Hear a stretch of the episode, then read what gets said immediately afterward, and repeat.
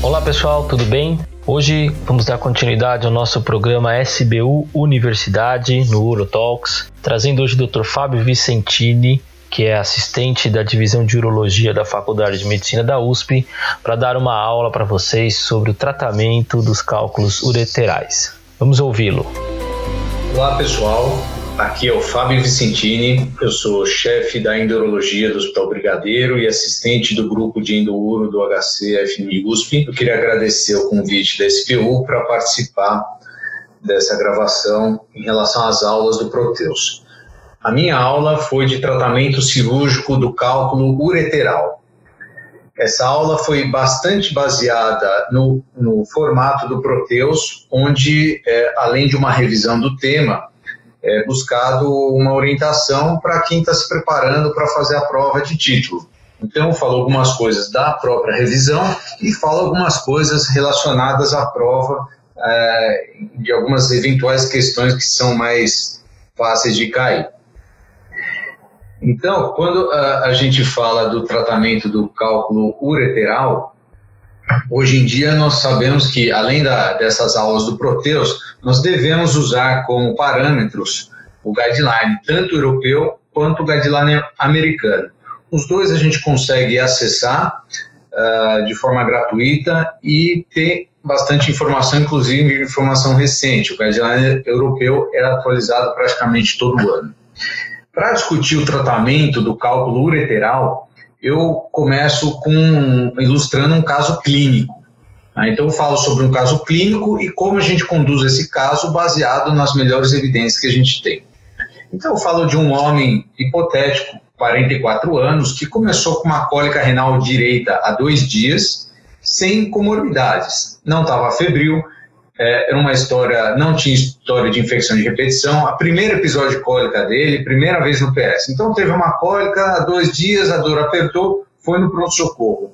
Paciente hipertenso leve, um IMC de 32, tinha um Jordano positivo à direita. Então, esse paciente que chega com dor no pronto-socorro, obviamente a primeira conduta para ele é a analgesia. O que nós temos de evidência em relação à analgesia?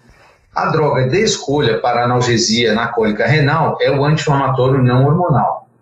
Né? Elas são, tratam a cólica e são superiores ao opioide sem ter os efeitos colaterais de dependência causado por opioide. O nível de evidência disso é 1B, um nível, é, isso baseado no guideline europeu. Então, tratar droga de escolha para cólica renal é anti-inflamatório não hormonal, claro, baseado, é, avaliando as contraindicações de é, insuficiência renal crônica do paciente, de dispepsia, de alergia.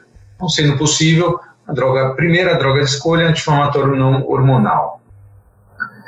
Uh, o guideline europeu fala que, inclusive é interessante, que uma da, a primeira droga deles de escolha seria o metamizol, que é a nossa dipirona. Tá? Alternativamente, o paracetamol dependendo dos riscos cardiovasculares, renais, o diclofenaco, indometacina ou ibuprofeno. Né? Os opioides entram como segunda escolha.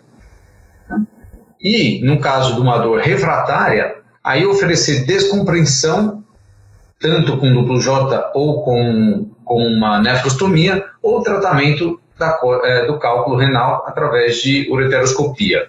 Então ele entra, né, uma indicação da ureteroscopia ser uma dor refratária ao tratamento clínico com é, um nível de evidência alto, de um grau de recomendação alto. Tá? Então, ele foi medicado, um anti-inflamatório clássico, tenoxicam, 20 miligramas, que é uma droga rápida de ser aplicada, não precisa ser diluída em bolos, é, de pirona 2 gramas, que é uma dose alta, e aqui é interessante, quando a gente fala no famoso uh, Buscopan composto, ele contém 2,5 gramas de dipirona. Então, eventualmente a escopolamina não tem um efeito importante, sabemos disso, e o efeito maior seja da dose mais alta de dipirona, que é 2 gramas e meio disso. Enfim, foi feita a medicação, ele melhorou da dor e depois foi ser avaliado, tá? Então, é, óbvio, primeiro tratador, depois a gente vai fazer a avaliação.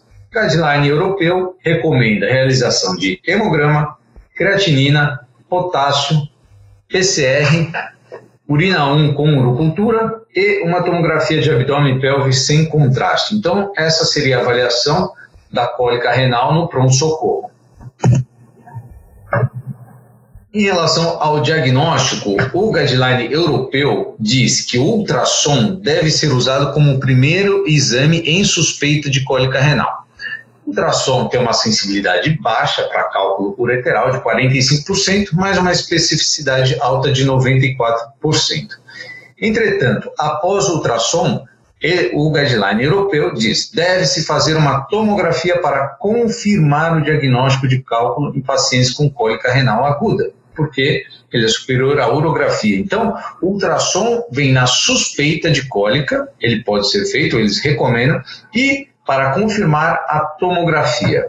Tá? Isso de acordo com o guideline europeu.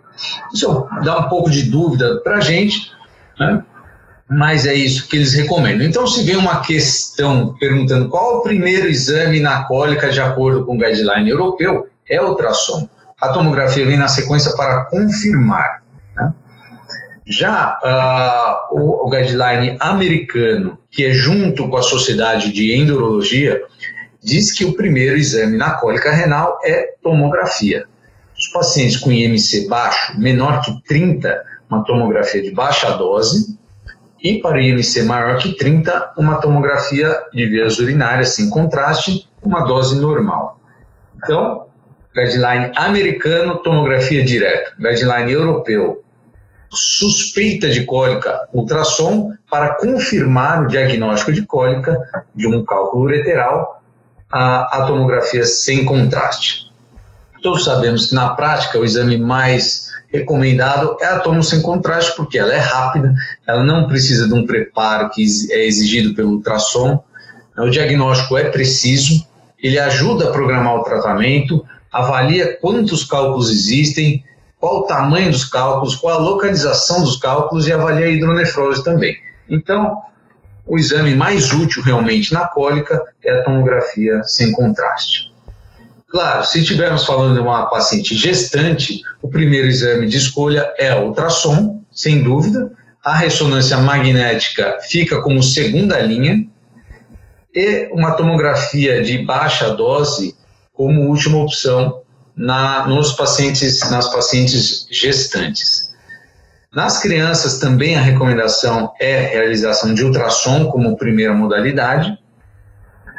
Uh, e uma, do, uma tomografia de baixa dose como segunda opção, se o ultrassom não fornecer a informação adequada.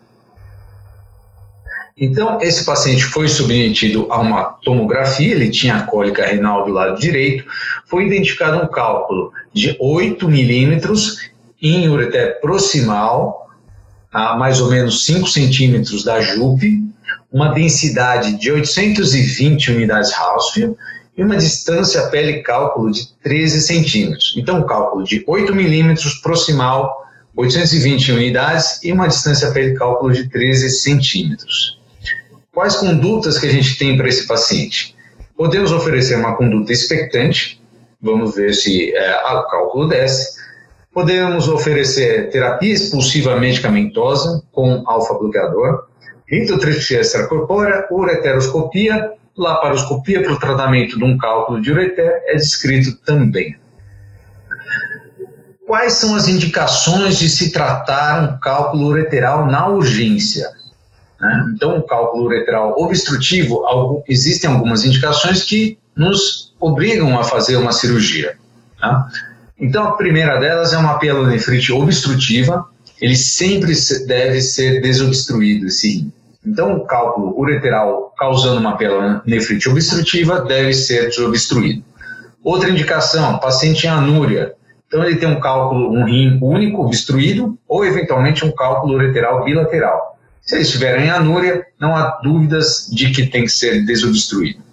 Se o tratamento expectante falhou, é, existe a indicação de você resolver é, a obstrução ureteral. Então, passou de 30 dias e não houve resolução do cálculo, está indicado o tratamento para desobstruir o rim.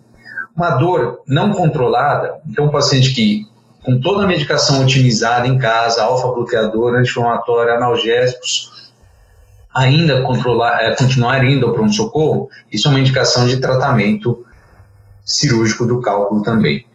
cálculos com baixa chance de eliminação, isso não é definido um tamanho específico, então, quando falamos em tratamento, é, indicação da cirurgia na cólica, não existe um, um tamanho específico para isso, é, fala assim, baixa chance de eliminação, isso pode variar em um cálculo pequeno distal, um cálculo grande proximal, né? Aqui entra também como indicação de tratamento a opção do paciente. Então, um paciente que é, tenha alguma questão que ele vá fazer algum, alguma viagem, por exemplo, e ele precisa resolver o caso, aí é feita a desobstrução, um tratamento imediato, sem esperar muito. É, e lembrando que, quando temos um caso de cálculo ureteral obstrutivo no pronto-socorro, a cirurgia que nós vamos realizar, o objetivo é desobstruir o sistema.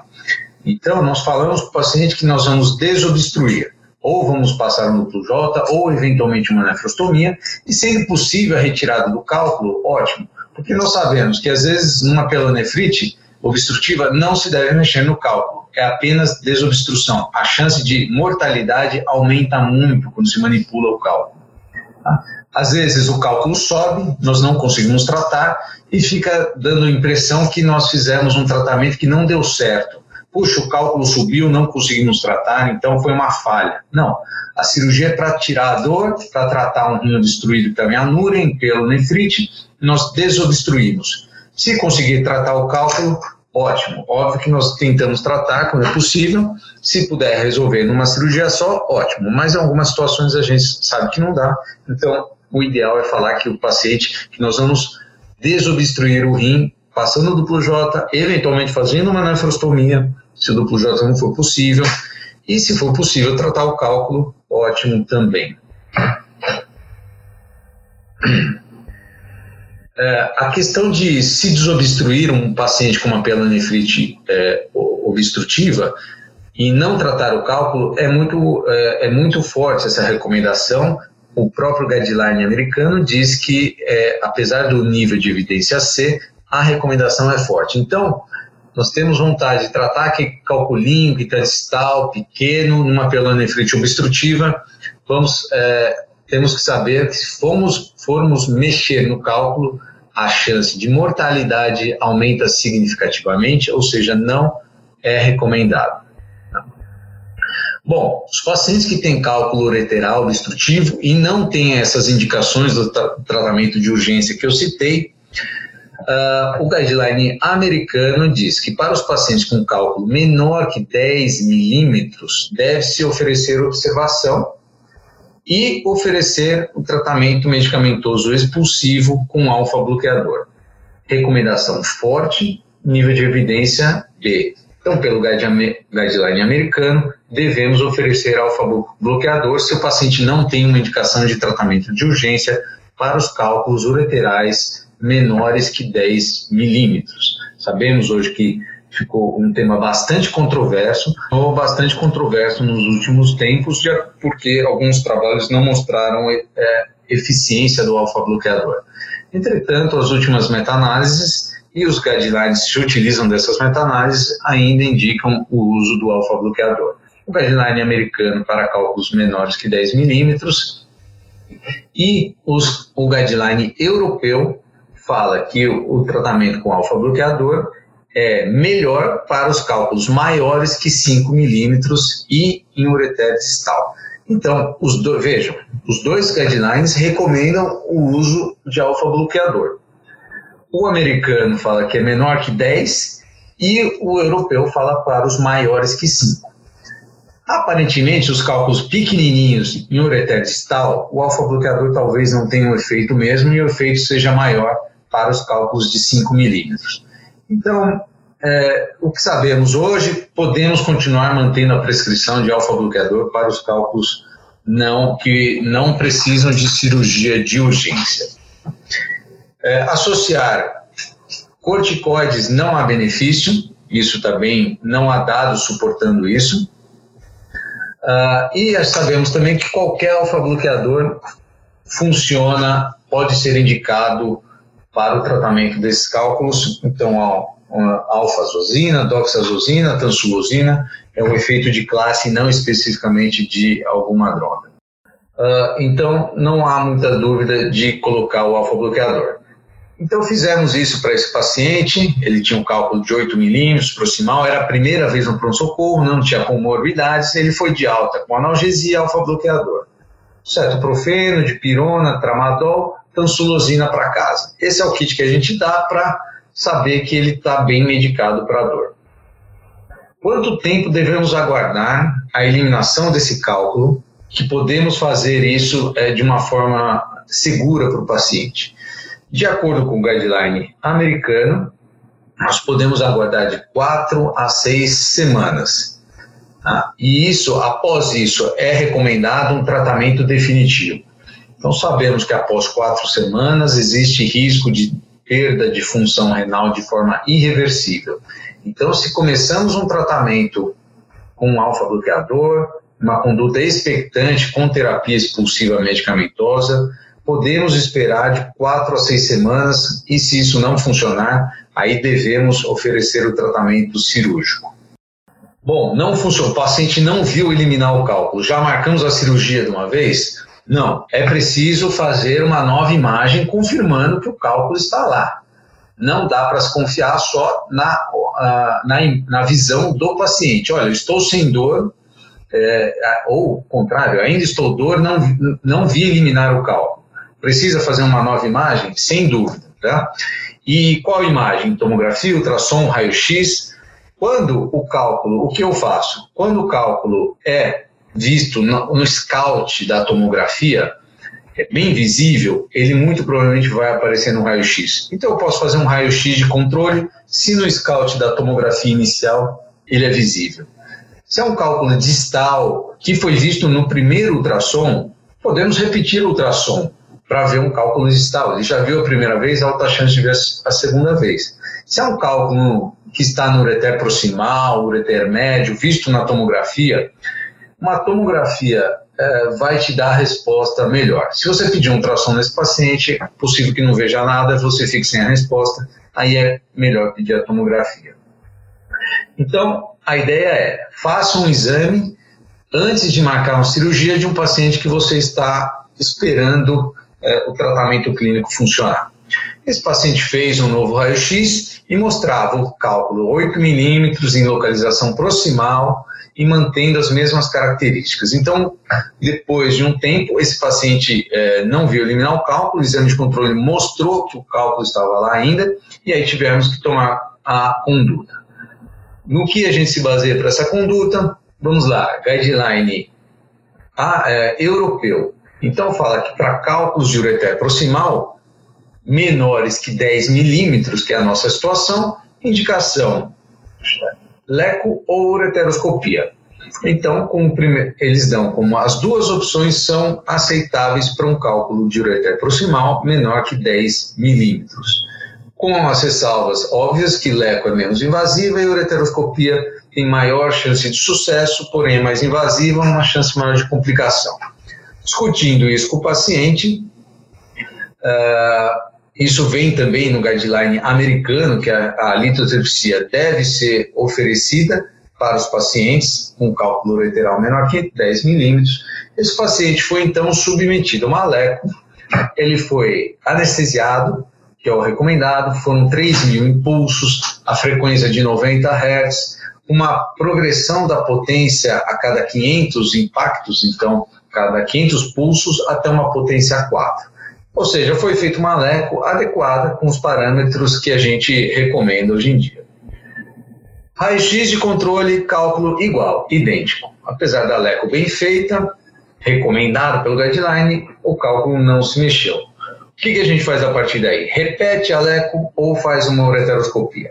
Então vamos lá. Guideline americano diz que se a leco inicial falha, os, os urologistas devem oferecer um tratamento endoscópico como a próxima opção.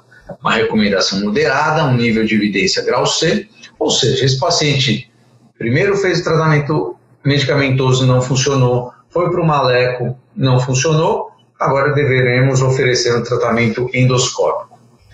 Uh, em relação à ureteroscopia, algumas recomendações do guideline americano que deve, em relação à anti, é, profilaxia com antibiótico deve ser administrado antes da intervenção, em geral com uma cefalosporina de primeira ou terceira geração, aí vai um pouco de acordo com a flora local. Mas a ideia é que para fazer ureteroscopia está recomendada a profilaxia com antibiótico.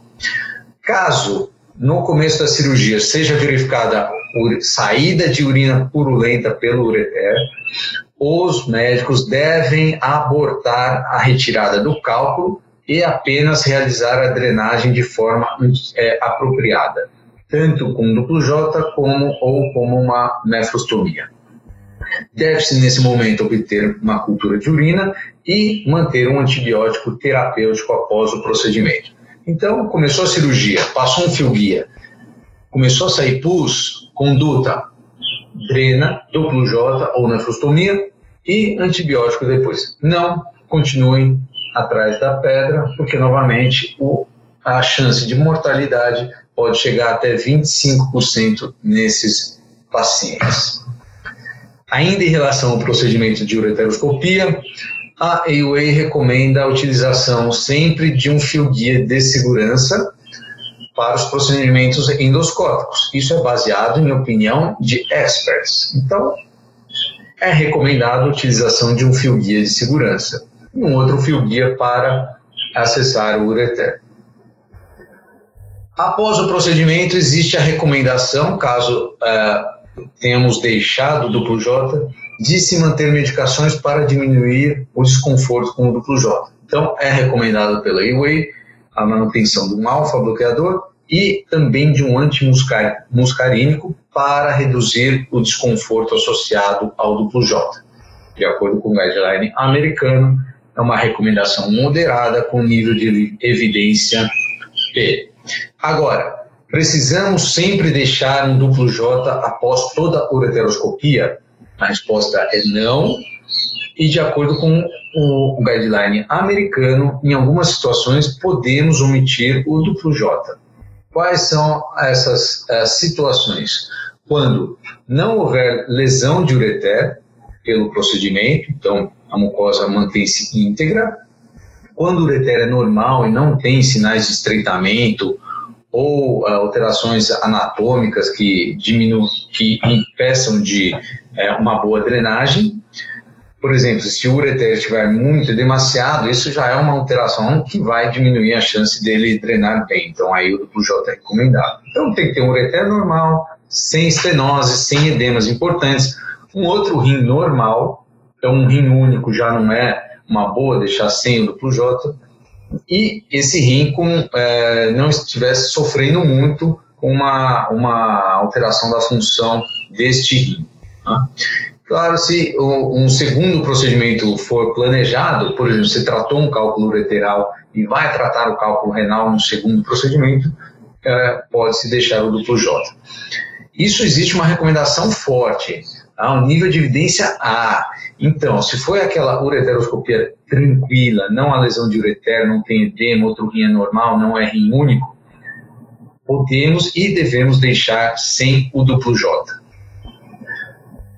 Ah, mas e se eu tiver que passar um duplo J depois? Existe uma chance, a chance normalmente desse paciente que eu falei que é super tranquilo de voltar ao pronto-socorro é mais ou menos 8%, e a chance de você ter que repassar, né, passar um duplo J no segundo procedimento é de 4%. Isso alguns trabalhos mostrando isso.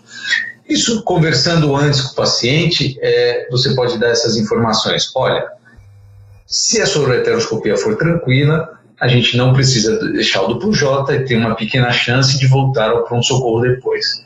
Paciente aceitar isso, ótimo, se não aceitar, deixa o duplo J.